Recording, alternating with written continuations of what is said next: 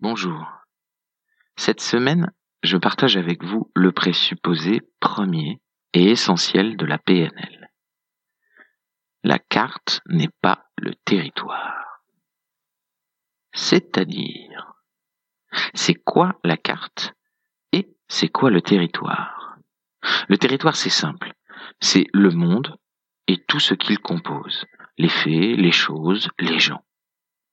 La carte alors. Eh bien la carte, c'est une représentation du monde. Comme une carte topographique, Michelin ou Hygiène, est une représentation de la géographie de ce même monde. Et là est la clé. La carte ne représente pas le monde dans son entièreté, comme une photo ou un film ne représente pas une réalité. Elle ne représente que la vision du photographe ou du caméraman et encore au moment où il a capturé l'image. Et là est la clé. La carte ne représente pas le monde dans son entièreté, comme une photo ou un film ne représente pas une réalité. Elle ne représente que la vision du photographe ou du caméraman et encore au moment où il a capturé l'image. Ok. J'espère que la notion de carte du monde est un petit peu plus claire maintenant. Mais quel est le rapport avec la PNL et donc avec le coaching? Le principe est simple. Le monde, les choses, les gens ne sont pas ce que vous en croyez. Ou plutôt, il n'est pas ou ne sont pas que cela. Le monde est plus grand, plus large, plus dense, plus complexe et les choses et les gens aussi. Parce que malgré tous les efforts que vous pouvez faire, malgré toute votre attention, vous ne percevez pas toutes les nuances, ni toutes les informations.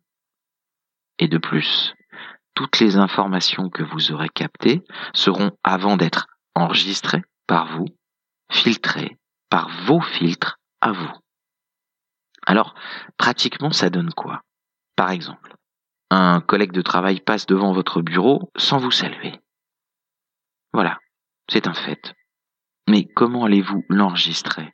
Comme ce fait simplement? Ou bien allez-vous déduire de ce fait qu'il ne va pas bien, qu'il vous fait la gueule, euh, qu'il est décidément très impoli, ou qu'il ne vous a pas vu?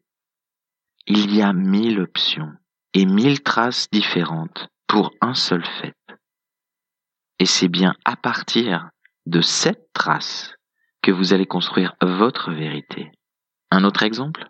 Le dessin accroché au mur que votre fils, fille, nièce ou neveu vous ont offert. Il est magnifique. Il est magnifique et il vous touche tellement quand vos yeux se posent dessus.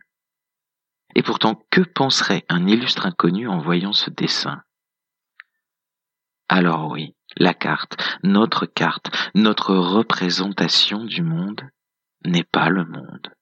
Pour tout un tas de très bonnes raisons, nous filtrons les informations que nous recevons, nous les déformons même, et nous construisons notre carte à partir de cela.